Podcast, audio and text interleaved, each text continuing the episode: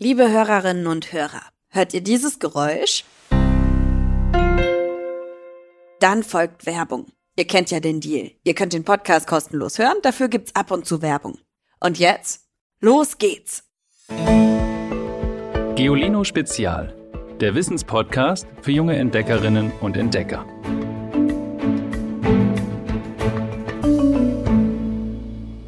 Hallo ihr Lieben.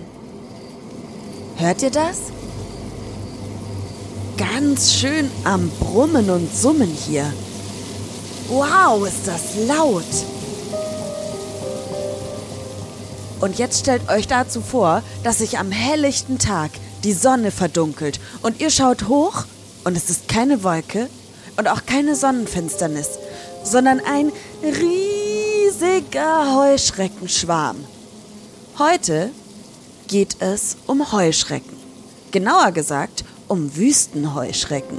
Und das sind Insekten, mit denen wir Menschen schon seit Jahrtausenden Probleme haben. Diese Probleme haben es sogar in die Bibel geschafft.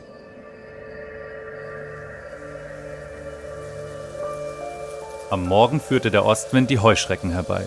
Und sie kamen über ganz Ägyptenland und ließen sich nieder überall in Ägypten, so viele wie nie zuvor gewesen sind, noch hinfort sein werden. Denn sie bedeckten den Boden des ganzen Landes, und das Land wurde finster. Und sie fraßen alles, was im Lande wuchs, und alle Früchte auf den Bäumen, und ließen nichts Grünes übrig an den Bäumen und auf dem Felde in ganz Ägyptenland. Vielleicht kennt ihr die Stelle oder habt schon mal davon gehört. In der Bibel sind die Heuschrecken nämlich eine von zehn Plagen, mit denen der Gott Jahwe die Ägypter und ihren Pharao bestraft, dafür, dass sie das Volk der Israeliten in Gefangenschaft halten. Und an einer anderen Stelle wird eine Heuschreckenplage so beschrieben. Was die Raupen übrig ließen, das fraßen die Heuschrecken. Und was die Heuschrecken übrig ließen, das fraßen die Larven. Und was die Larven übrig ließen, das fraß das Geschmeiß. Naja, die Bibel erzählt ja viele Geschichten, bei denen wir nicht so richtig wissen, was dran ist. Und bestimmt auch ein paar Geschichten, die wirklich Quatsch sind. Und ob ein Gott Heuschrecken als Plage schickt, das kann man entweder glauben oder nicht. Aber bei den Heuschrecken kann man zumindest sagen, sie können wirklich eine Plage sein. Und zwar einfach so, ohne dass ein Gott sie schicken müsste. Die machen sich einfach auf den Weg, weil es in ihrer Natur liegt. Wie das aussehen kann, das mussten in den vergangenen Jahren vor allem die Menschen in Ostafrika erleben. Zum Beispiel in Kenia, Äthiopien, Somalia, Uganda und im Südsudan. Diese Länder wurden in den letzten Jahren von Heuschreckenschwärmen überfallen.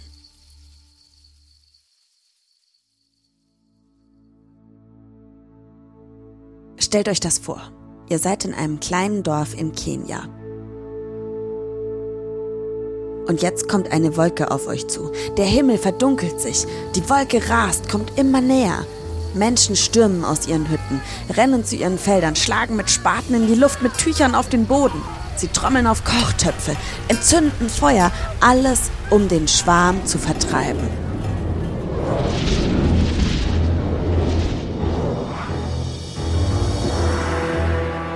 Doch die Heuschrecken sind schon gelandet.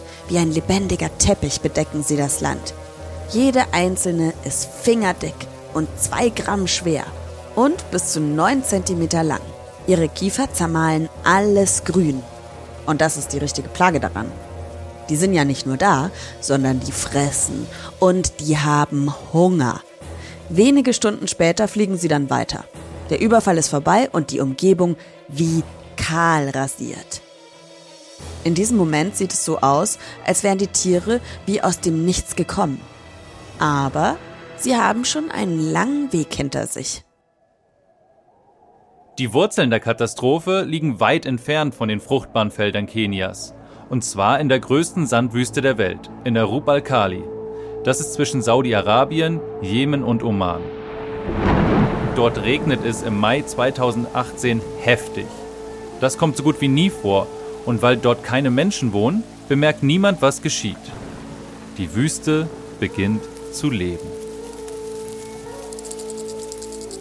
Heuschreckeneier, die viele Monate wie im Winterschlaf im Wüstensand steckten, entwickeln sich nun weiter. Und weil durch den Regen auch die Pflanzen sprießen, finden die jungen Hüpfer reichlich Nahrung. Sobald sie können, paaren sie sich. Alle drei Monate. Wieder und wieder.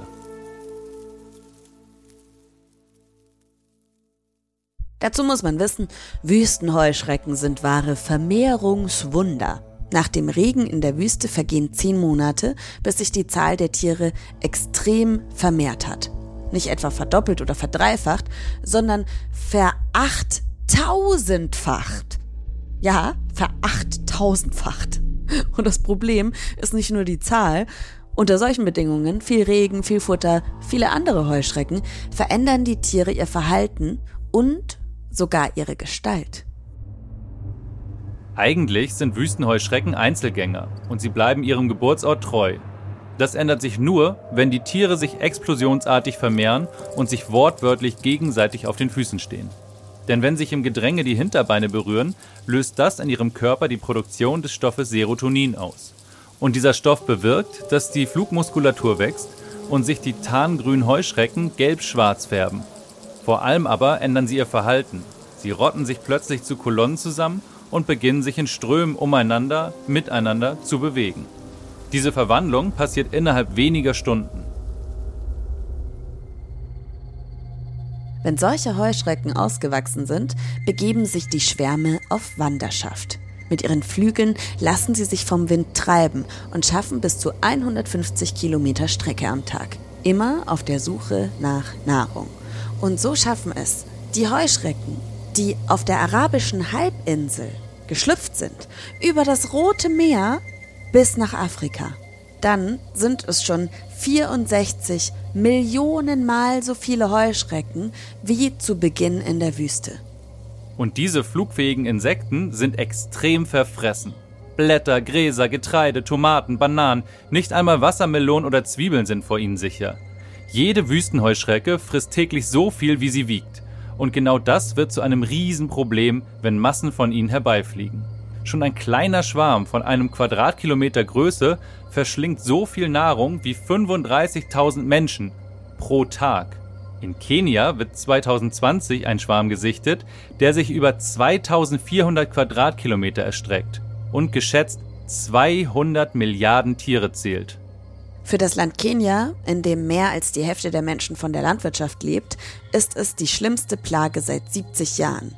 Und in dieser Zeit kommt eine Unternehmerin auf eine ganz besondere Idee.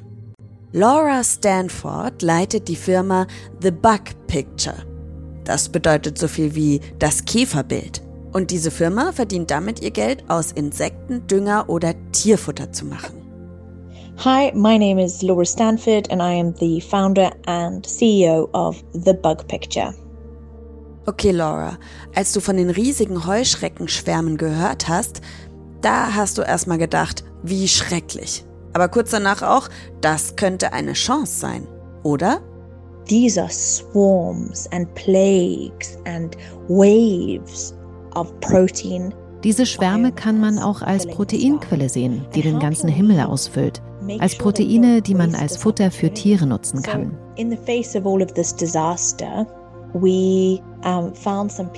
In diesem ganzen Desaster haben wir mit ein paar verrückten Leuten die Idee entwickelt, die Heuschrecken zu ernten, um die Nährstoffe zu nutzen, die in Kenia, Ostafrika und der ganzen Welt so dringend gebraucht werden. Klingt logisch. Wie habt ihr das genau gemacht? The locusts are pretty mobile at night, so they go to sleep and they roost in the trees and bushes. Die Heuschrecken sind nachts ziemlich träge. Sie schlafen in Büschen und Bäumen und das haben wir ausgenutzt.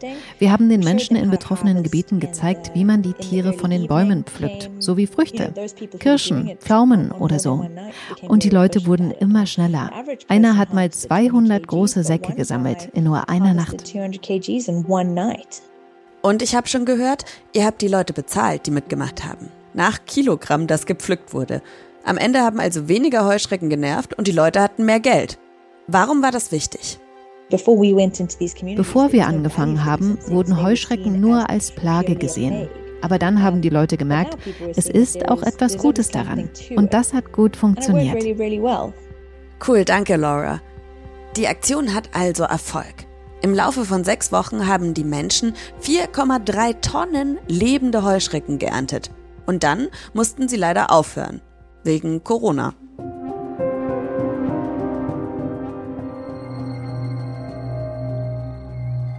Den Heuschrecken war Corona natürlich total egal. Und sie haben sich weiter vermehrt. Und weiter und weiter. Irgendwann lassen sich die Heuschrecken nur noch mit giftigen Chemikalien eindämmen. Die Welternährungsorganisation FAO, die den Einsatz leitet, organisiert umgerechnet 150 Millionen Euro. Sprühflugzeuge und Piloten.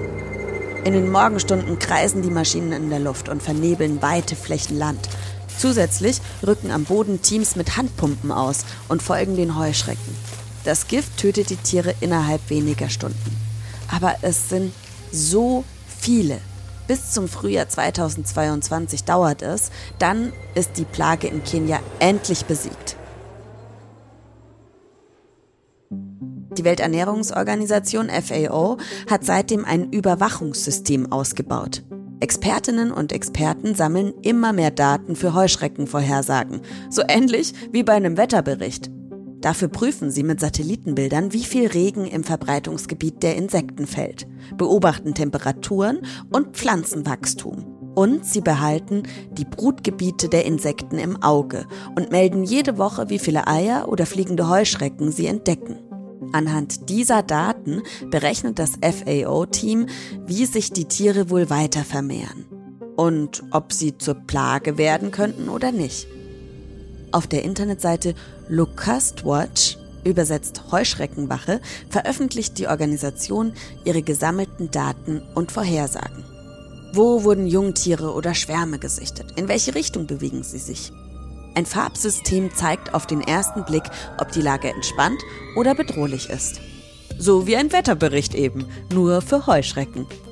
Im Juli 2023 steht das Banner auf grün. Das bedeutet alles unter Kontrolle und vielleicht kommen in dieser ruhigen Lage ja ein paar Menschen auf Ideen, wie wir in Zukunft mit den Heuschrecken umgehen können. Denn Gift, da sind sich alle einig, sollte nicht die Lösung sein. So, und vielleicht sollte man jetzt noch einmal klarstellen, Heuschrecken sind ja nicht böse. Sie wollen einfach nur leben. Und manchmal kann das für uns Menschen zum Problem werden. Und ich wette, viele Leute haben auch schon gerufen, oh, warum gibt es überhaupt diese gefräßigen Tiere? Sie sollten doch ausgerottet sein. So wie ihr vielleicht auch schon mal gedacht habt, wozu braucht man überhaupt Mücken? Die nerven und stechen und tun sonst nichts Sinnvolles. Und in der nächsten Folge geht es darum, wie eine Welt ohne Insekten aussehen würde. Und ich kann euch sagen, da wollt ihr nicht leben. Hm, irgendwas fehlt doch noch. Stimmt, unser Witz der Woche. Hallo, ich bin Julian. Ich möchte meinen Lieblingswitz erzählen. Wie nennt man einen Bär, der auf einer Kugel sitzt und schreit? Kugelschreibär. Schickt auch ihr euren Lieblingswitz per Sprachnachricht an 0160 351 9068. Die Nummer steht natürlich wie immer in der Folgenbeschreibung. Und ich habe euch ja noch gar nicht erzählt, was meine Begegnung mit den Heuschrecken war. Also, ich war Studentin, habe in einem Studentenwohnheim gelebt, in einem kleinen Zimmer. Und als Studentin muss man auch mal ganz lange nachts noch lernen. Ich habe für eine Prüfung mich vorbereitet und ich glaube, es war ein Uhr nachts oder so, also schon echt richtig spät. Und ich saß da und habe getippt und an meinem Laptop gelernt, gelernt, gelernt und plötzlich fliegt mir was mit vollem Karacho gegen den Kopf. Das war eine riesige Heuschrecke. Ich glaube, es war keine Wüstenheuschrecke, aber sie war auch riesig, grün und so lang wie so ein Finger. Ich habe mich so dolle geekelt und konnte dann mich gar nicht mehr bewegen, weil ich total Angst hatte, weil die hat mich ja in meinem Kopf angegriffen. Natürlich auch diese Heuschrecke war nicht böse. Ich weiß nicht, warum sie mir gegen den Kopf geflogen ist, aber dann stand ich vor der Entscheidung, was mache ich jetzt? Fange ich sie selber Nee, das konnte ich nicht. Also habe ich einfach bei meinem Nachbarn geklopft, nachts um eins, und habe den aus dem Bett geholt. Und dann musste der die Heuschrecke für mich fangen. Hat er gemacht. Super Typ. Aber danach hat er auch zugegeben, Ivy, ich hatte auch ganz schön Angst.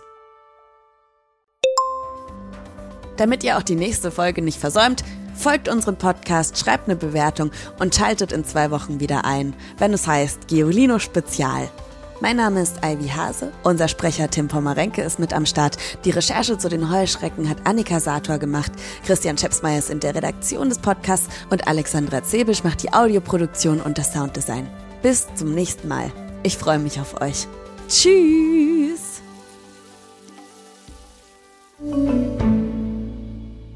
Noch mehr Geolino für zu Hause? Schaut einfach unter geolino.de slash spezial.